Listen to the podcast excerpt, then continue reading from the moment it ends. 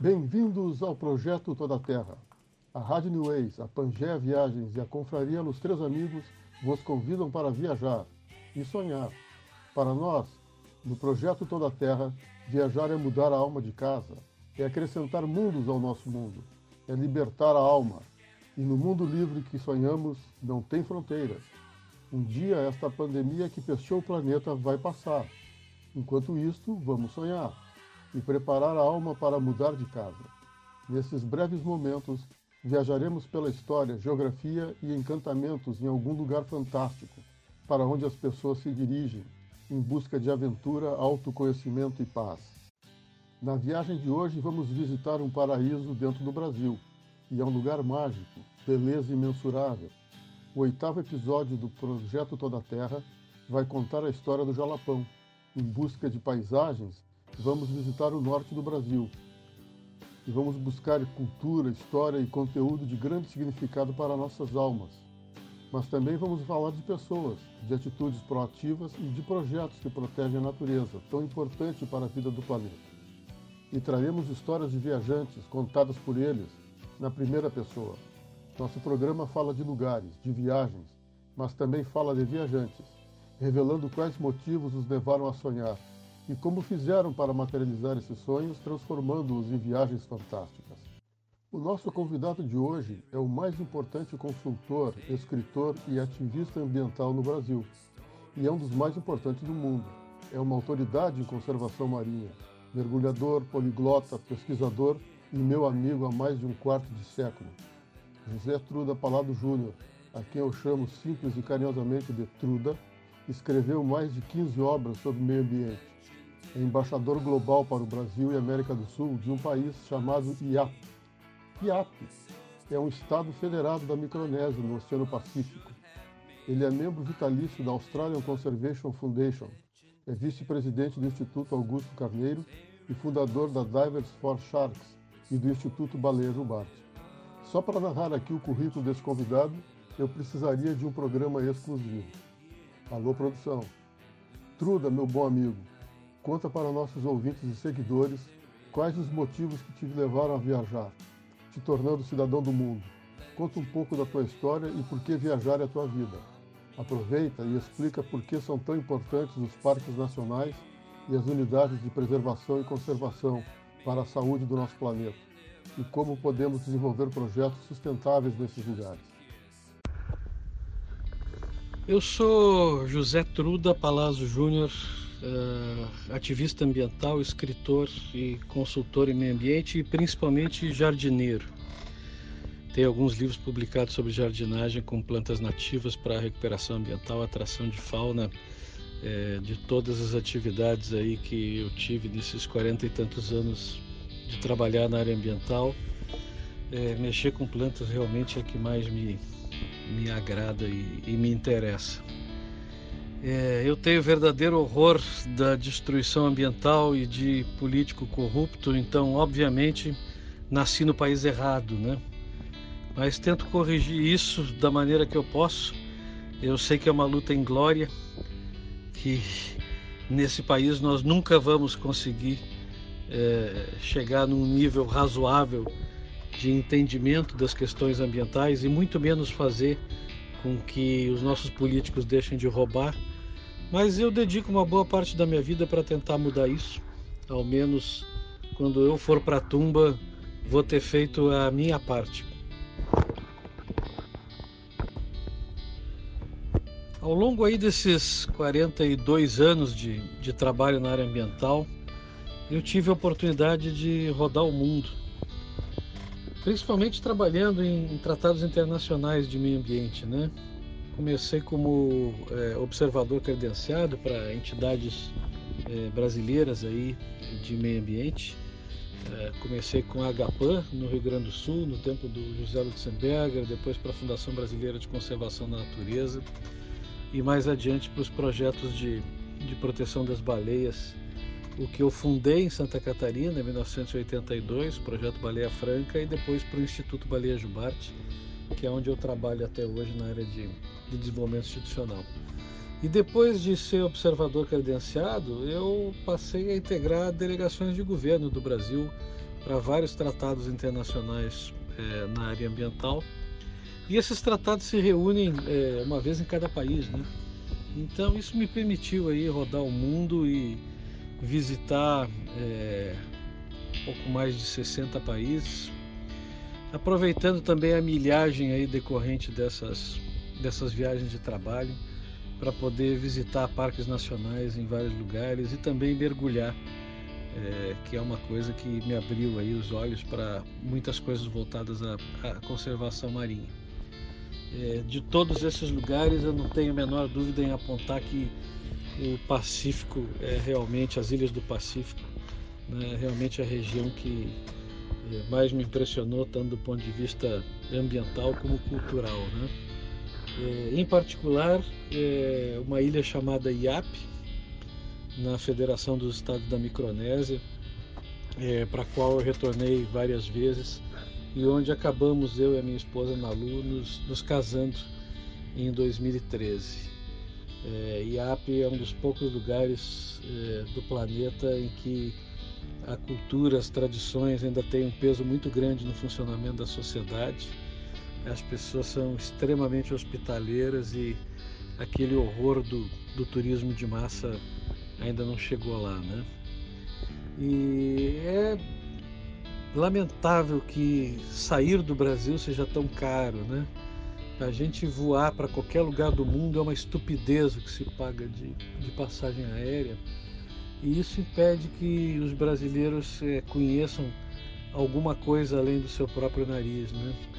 E é uma pena, porque essa região do oeste do Pacífico, a Indonésia, Filipinas, com é, os seus povos aí de cultura vibrante, ainda muita natureza para ser observada, desfrutada, programas de ecoturismo fantásticos, são coisas que é, todo mundo tinha que, de alguma forma, poder, poder ter acesso.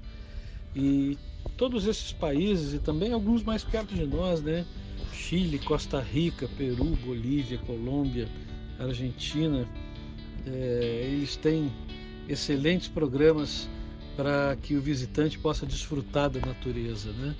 É, parques nacionais bem estruturados, é, programas de visitação, guias capacitados, tudo aquilo que o Brasil, com a sua imensa, fabulosa biodiversidade, poderia aproveitar e não aproveita pela mais profunda incompetência e, e, e falta de, de, capacidade de olhar para os exemplos de outros países em desenvolvimento e fazer com que aqui a gente, a gente também conseguisse tirar proveito dessa biodiversidade fantástica sem destruí-la como estamos fazendo estupidamente nesse exato momento com a Amazônia, o Pantanal, o Cerrado e, e boa parte do nosso mar territorial também.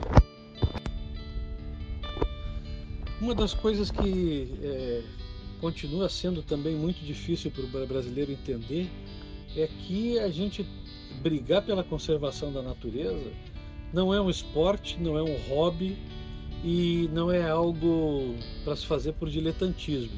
Né? Se nós não conseguirmos proteger os ambientes naturais e, e as espécies à nossa volta, é, a nossa própria sobrevivência está ameaçada né, que o digam a, a, as consequências das mudanças climáticas, né, tanto no plano global que a gente está vendo aí com o, o, os efeitos aí do, do aquecimento é, gradativo da Terra, como no, no, plano nacional mesmo e regional nós estamos vendo aí os disparates que estão acontecendo com secas medonhas, é, regiões que passam meses às vezes sofrendo de seca, como é o caso do, do do Paraná, né, onde isso não acontecia, é, parte do Rio Grande do Sul, é, o próprio Pantanal, que nós estamos vendo agora é, é, queimar em função, entre outras coisas, de secas prolongadas, tudo isso né, trazido pela destruição acelerada dos ambientes naturais. É, na área marinha, onde eu trabalho é, mais diretamente, isso vem se repetindo também de uma maneira absurda, principalmente a sobrepesca, né? Aqui no Brasil nós estamos aí, vamos para 15 anos sem estatística pesqueira, nós não sabemos sequer o que nós estamos tirando de dentro do mar exatamente. Tanto a pesca industrial como a pesca dita artesanal são um descalabro completo, acabando com as espécies nos seus berçários, sem qualquer tipo de controle ou preocupação com a sustentabilidade. E isso, evidentemente, né, vai ter um fim e vai trazer, como já vem trazendo para várias comunidades costeiras aí, dificuldades socioeconômicas bastante grandes. É, destruir a natureza é um tiro no pé e vários países estão se dando conta disso e trabalhando para reverter os danos à sua biodiversidade, para gerar alternativas econômicas é, que possam mitigar as mudanças climáticas ao invés de continuar contribuindo para ela. E nós aqui continuamos é, é nos comportando como se estivéssemos no século XIX, né? destruindo os nossos biomas para que os latifúndios possam é, produzir aí soja, é, exportando commodities aí, como se a gente estivesse no, no século XVIII, começo do século XIX, é, sem tentar fazer com que a nossa economia evolua para algo mais tecnológico, mais sustentável e mais bem pensado. Né? É, esse é um, um, um, defeito, uma, uma tara aí histórica do Brasil e que, apesar de que nós estamos vendo as barbaridades que esse governo está cometendo e achando que esse é o problema de governo, mas não é um problema de governo, é um problema histórico do país, um problema que vem se repetindo aí em vários governos, a, a falta de capacidade para ajudar a orientar a nossa, a nossa economia rumo a atividades que sejam mais sustentáveis e que agreguem mais valor ao trabalho é, é, dentro desse nosso país. Essa questão específica das, das áreas protegidas, né? As unidades de conservação, como são chamadas aqui na legislação brasileira, os parques nacionais, é, áreas de proteção ambiental, reservas ecológicas, é, é impressionante que nós não, não consigamos, é, primeiro, reconhecer adequadamente os serviços ecossistêmicos que a proteção dessas áreas traz para a sociedade, né? É, proteção do, do, regime hídrico, produção de água né, para as cidades e para o campo, melhoria do clima, é, combate às pragas das lavouras através é, da fauna preservada e que mantém o equilíbrio é, nas, nas, diversas populações aí de insetos, não permitem que elas é, tomem é, o porte de praga. E, sobretudo, a nossa incapacidade, como eu falei antes, da gente aproveitar essas áreas para o ecoturismo. Né? Existem estudos feitos aqui uh, recentemente pelo Instituto Semeia que mostram que o Brasil poderia estar gerando aí em torno de 2 bilhões de reais por ano com é, a concessão de serviços de ecoturismo dentro dos parques nacionais e outras áreas protegidas. Né? E são recursos que filtram para a comunidade inteira no entorno dessas áreas. Né? Você imagina que um parque nacional que tenha trilhas, é, infraestrutura de visitação, é, alojamento e serviços de guias, né, estaria gerando emprego e renda para as pessoas que vivem no entorno dessas unidades de conservação. E a gente não consegue fazer isso em larga escala. Nós temos aí Fernando de Noronha com uma concessão, é, o bondinho do Pão de Açúcar lá no Parque Nacional da Tijuca e uh, o parque lá de Foz do Iguaçu, né, Parque Nacional de, do Iguaçu, é, excelentes exemplos de concessão de serviços públicos é, dentro das unidades de conservação, mas não, não partimos para fazer isso é, de maneira sistêmica aí com as nossas outras áreas protegidas. Ainda existe, infelizmente, uma imensa resistência dos burocratas incompetentes que trabalham aí é, na área de unidade de conservação e que são inimigos da visitação pública. Ora, tem aquela velha máxima, né, de que ninguém protege o que não conhece. Então, além de todos esses benefícios socioeconômicos diretos, a visitação das nossas áreas protegidas poderia fazer com que uma parte muito maior da sociedade conhecesse essas áreas e soubesse da sua importância e se tornassem defensores políticos da conservação da natureza. Né? É, se a gente tentar manter os nossos parques, áreas protegidas, como baús fechados, secretos, que só podem é, é, ter acesso por meia dúzia de iniciados ou amigos do rei aí, né, povo da academia, da Torre de Marfim, e, e que não ajudam a ampliar a visitação dessas áreas, nós não vamos conseguir nunca consolidar um sistema de parques nacionais e áreas protegidas decente no Brasil. É preciso que a gente urgentemente reveja a maneira de gerir essas áreas e faça com que o ecoturismo voltado para as unidades de conservação seja prioridade nacional, não prioridade ambiental, prioridade socioeconômica mesmo, para dar alternativas de emprego e renda para essas comunidades próximas às nossas áreas que ainda existem é, com ecossistemas preservados no país. Eu acho que uma coisa muito importante para a gente dizer sobre a questão ambiental eh, e as pessoas né, e o exercício da cidadania é que muitas vezes é, a gente vai dar palestra é, em eventos de estudantes ou oportunidades aí nas comunidades que nos chamam para conversar sobre o meio ambiente e a impressão que me dá é que todo mundo está é, sempre esperando que alguém faça algo pela conservação da natureza. Né? O governo tem que fazer, ou então ficam esperando que as ONGs, que as ONGs façam e resolvam os problemas. Bom, a questão é a seguinte: nem governo nem ONG vai resolver. Só o que resolve, assim como em, em, em todas as outras questões políticas aí das sociedades humanas, só o que muda o mundo e o que resolve os problemas é o envolvimento do indivíduo, são as pessoas tomando é, é, nas mãos o rumo da sociedade. Né? É, são pessoas individuais que podem realmente fazer a mudança é, para a conservação da natureza e para todos os outros grandes temas sociais aí, é, para os quais a gente precisa dar encaminhamentos. Né? através não só do voto, né, na oportunidade que a gente tem de escolher aí os nossos, os nossos governantes, bem ou mal, né? Se escolher o mal não tem problema, vota no outro na próxima eleição, é assim que se faz. Agora também exercendo a cidadania todo santo dia, né? É, fazendo escolhas de consumo, procurando produtos mais sustentáveis ou adquirindo de empresas que não usam trabalho escravo, não devastam a natureza, é, contribuem é, para as comunidades nas quais elas estão inseridas, enchendo a paciência dos governantes dia e noite. Quem aí que está nos escutando lembra qual foi o deputado ou vereador que votou na última eleição? E dos que lembram, quantos se deram ao trabalho de enviar um e-mail ou passar a mão no telefone e ligar para o seu representante político eleito para encher o saco e cobrar alguma coisa, alguma postura, a defesa de algum interesse ambiental ou social. Pois é, se a gente não faz, vai cobrar de quem? Né? Então é muito importante que as pessoas saibam que elas têm o poder de mudar o mundo. E é assim que se muda, gente. É, eu, com, com, o meu trabalho aí, que é basicamente de encheção de saco de governante, consegui algumas vitórias importantes. Né? O, o Parque Nacional de Fernando de Noronha nasceu na sala da minha casa, em Porto Alegre, quando nós juntamos três pessoas interessadas no assunto e começamos uma campanha.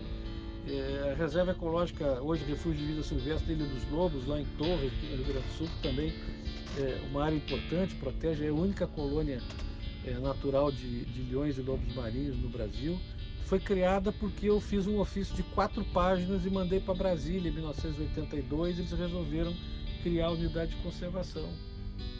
E é, legislação, a gente pode propor legislação para os nossos representantes, correr atrás, fazer campanha para ela ser aprovada. E isso vai desde a nossa cidade, do trabalho com os nossos vereadores, até os representantes federais. A gente tem que aprender a acionar o Ministério Público contra os desmandos, as barbaridades, os crimes ambientais e sociais. Agora, se a gente não se dá o trabalho de fazer isso e fica só buzinando a paciência no Facebook, que é o que a imensa maioria dos ecochatos faz, aí nós não vamos conseguir mudar nada mesmo, né? Eu acho muito importante que as pessoas se deem conta de que o poder da mudança ele está conosco. Claro que se a gente conseguir juntar 10, 20, 50 pessoas que pensam como nós e nos organizarmos politicamente para conseguir é, efetivar mudanças, tanto melhor. Mas tem que começar com a gente. Tem que começar dentro de casa, é, educando aí os nossos filhos para uma vida mais sustentável, separando o nosso lixo, colaborando com as cooperativas de reciclagem e usando da, uh, do peso da nossa cidadania de novo para buzinar a paciência dos governantes. É isso, é isso que eu faço há 42 anos e enquanto tiver condições vou continuar fazendo. Talvez não porque eu acredite que o Brasil muda, como eu falei também, mas porque eu acredito que a gente tem obrigação de fazer alguma coisa para mudar. E se não mudar agora, talvez mude daqui a 50 ou 100 anos, porque alguém no nosso tempo de vida se deu o trabalho de querer mudar alguma coisa. Agora, a gente tem que começar. Começa pela gente, dentro de casa, somos nós que temos esse, esse poder de mudar as coisas para que sobre alguma coisa de natureza nesse planeta e para que a gente possa construir aí sociedades mais sustentáveis. Bem, como observamos no depoimento do Truda, sem defender de maneira intransigente a natureza, o nosso fim está próximo. Muito obrigado, José Truda Palazzo Júnior, pela participação em nosso programa e por esse maravilhoso depoimento. Na minha modesta opinião, a melhor coisa que pode acontecer para o planeta seria o fim da raça humana. Seria. Bom, sem mais delongas, vamos ao Jalapão.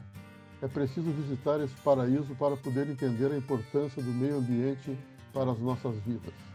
Boa viagem!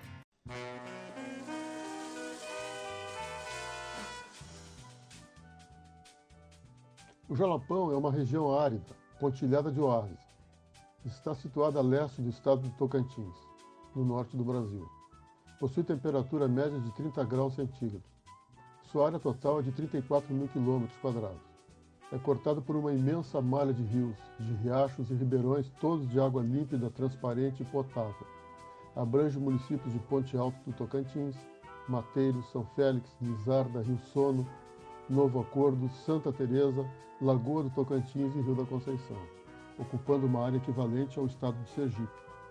A região encanta por águas abundantes, chapadões e serras com clima de savana, além da paisagem de cerrado com direito a dunas alaranjadas enormes, rios encachoeirados, nascentes e impressionantes formações rochosas. Cada ano que passa, cresce o número de brasileiros e estrangeiros que se aventuram no rumo a essa região em busca do, de um dos principais destinos do ecoturismo do país, que é o Jalapão. Os atrativos garantem diversão o ano inteiro, no período de chuvas ou de estiagem, de acordo com o perfil e interesse do turista.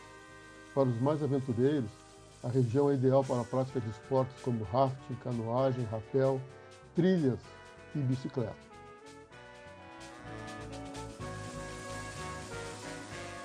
Entre os atrativos mais procurados estão a Cachoeira da Velha, uma enorme queda d'água em formato de ferradura com aproximadamente 100 metros de largura e 15 de altura. As dunas, cartão postal do Jalapão, é composta por areias finas e alaranjadas e chegam a 40 metros de altura. Os povoados do Mumbuca e Prata, que são comunidades remanescentes de quilombos, têm uma visitação constante de turistas que visam vivenciar a cultura local. A Serra do Espírito Santo, formação rochosa onde é possível apreciar a flora da região, a Cachoeira do Formiga, uma encantadora nascente de água verde esmeralda, e os fervedouros, com as suas águas transparentes, nas quais é impossível afundar. Isso forma um mosaico de atrativos belíssimos, de grande beleza natural. A fauna da região apresenta capivaras, lobo-guará, viados campeiros, tamanduás bandeiras, antas, capivaras, raposas, gambás, macacos, jacarés, onça e cobras, sucuris, cascavéis, jiboias. Entre as aves aparecem os tucanos, os papagaios, araras azuis, emas, urubus e sirianos. É possível passar muitos dias no Jalapão sem ver uma única pessoa. A densidade populacional é de 0,1 habitante por quilômetro quadrado, por isso que a gente chama de deserto de Jalapão. Diferente do que se imagina, a grande parte dos pontos turísticos da região estão localizadas nas áreas particulares e não dentro do Parque Estadual do Jalapão. Se a região do Jalapão tem 34 mil quilômetros quadrados, o parque tem pouco mais de 1.500 quilômetros quadrados.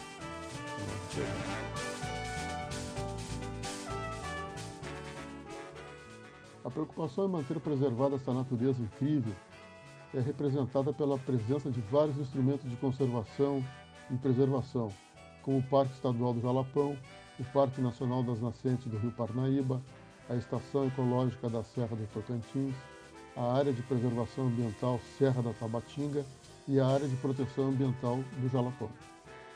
Em, mil, em 2001 foi criado o Parque Estadual do Jalapão, que é uma unidade de conservação e de proteção integral à natureza. O território do parque está, está distribuído pelos municípios de Mateiros e São Félix do Tocantins, entre o Parque Nacional das Nascentes do Rio Parnaíba e a Estação Ecológica Serra Geral do Tocantins. É um parque no meio de duas grandes reservas. O endereço para acesso principal é a rodovia estadual TO de Tocantins, número 255, que fica na cidade de Mateiros e pode ser alcançada a partir de Palmas, a capital do estado, onde tem o aeroporto. É, está distante cerca de 310 quilômetros.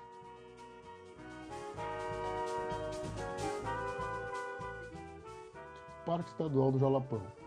Essa região é considerada a principal atração turística do estado do Tocantins. Uma das suas características é a produção de artesanato de capim dourado e seda de buriti, que se tornou a principal fonte de renda para as comunidades locais e tem sido alvo de estudos e ações para garantir o seu uso sustentável.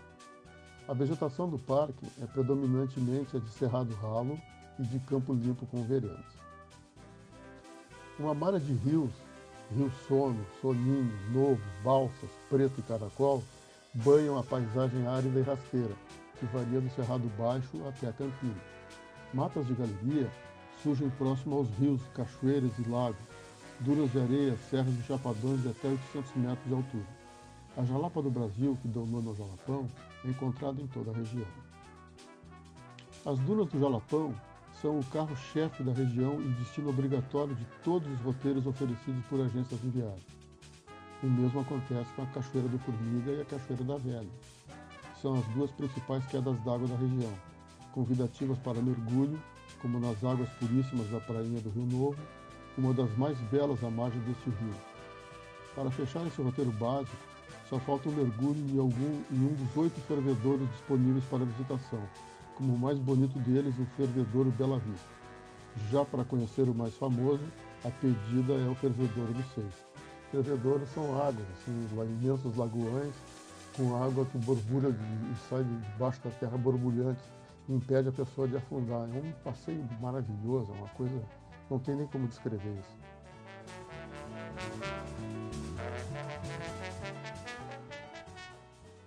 Portal Sul de entrada do Jalopão, Ponte Alta do Tocantins, fica a 152 quilômetros de Palma.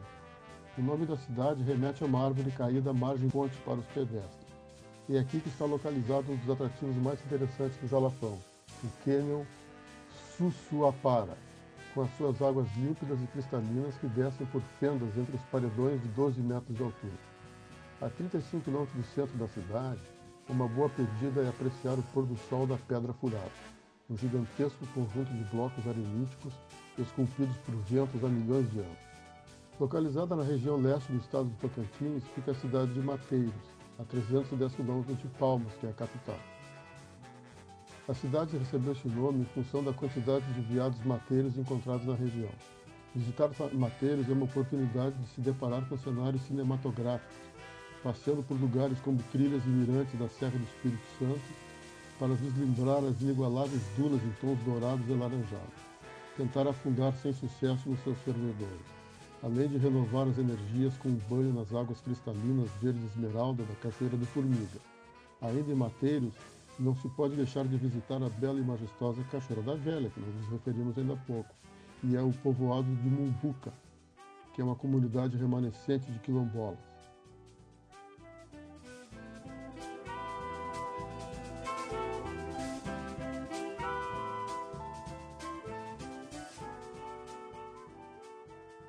Município de São Félix do Tocantins está localizado a cerca de 260 quilômetros de Palmas.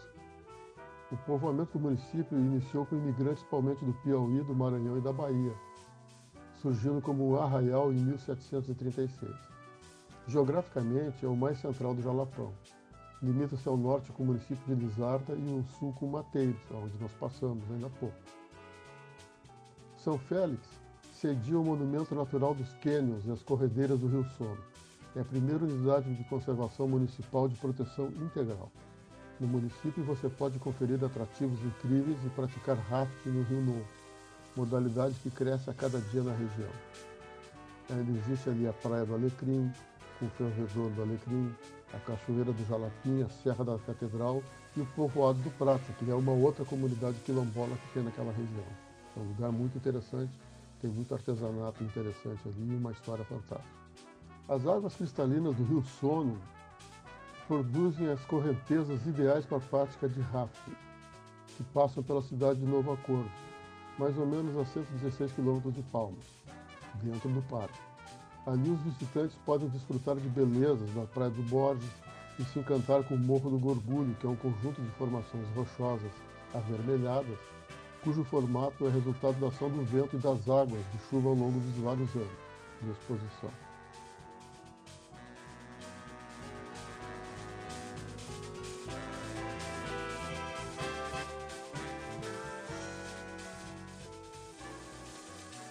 temos o Parque Nacional das Nascentes do Rio Parnaíba, que envolve áreas do Tocantins e da Bahia. Esse parque foi criado em 2002 e tem cerca de 107 mil hectares. Ele abrange parte dos municípios de Mateiros, Ponte Alta do Tocantins e Rio da Conceição. É uma APA, uma, uma área de preservação ambiental. E chama-se ali APA Serra da Tabatinga, que abrange as áreas do Tocantins e Maranhão e foi criado em 1990 tem uma área de 27 mil hectares. Inclui áreas do município também de Mateiros. Mateiros é um município que está é, dentro de um parque cercado por três ou quatro outras áreas de parques e áreas de proteção ambiental. Tem o objetivo de proteger as nascentes do rio Parnaíba, por isso esse conjunto de áreas protegidas é para defender as nascentes do rio Parnaíba.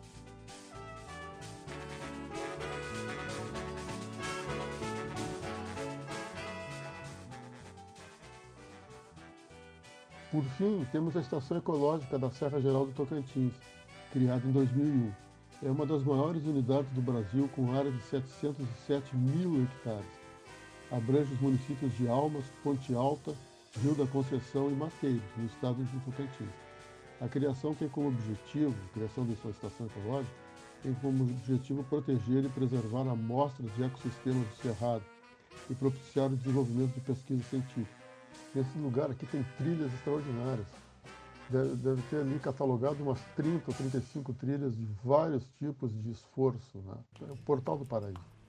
E assim, visitamos o Jalapão, na região norte do Brasil. Na próxima semana, visitaremos outro lugar interessante cheio de histórias. Agradecemos o apoio da Rádio New Ways, www.radioneways.com.br e do jornalista e radialista Tiaraju Moura. Toda a Terra tem produção e apresentação de Marcos Vinícius Anflor, edição e montagem de Virgínia Fernandes, pesquisa e redação de Marcos Vinícius Anflor, comunicação e redes sociais, Rafaela Anflor. Lembramos que este episódio será reprisado na sexta-feira, às 10 horas, na Rádio New Wave. Está hospedado no podcast Anchor, com ch.fm barra Toda Terra, e agora também está no Spotify, com o nome Toda Terra. Siga nosso programa no Instagram, arroba toda.terra. Obrigado, semana a todas e todos. E até o nosso próximo encontro.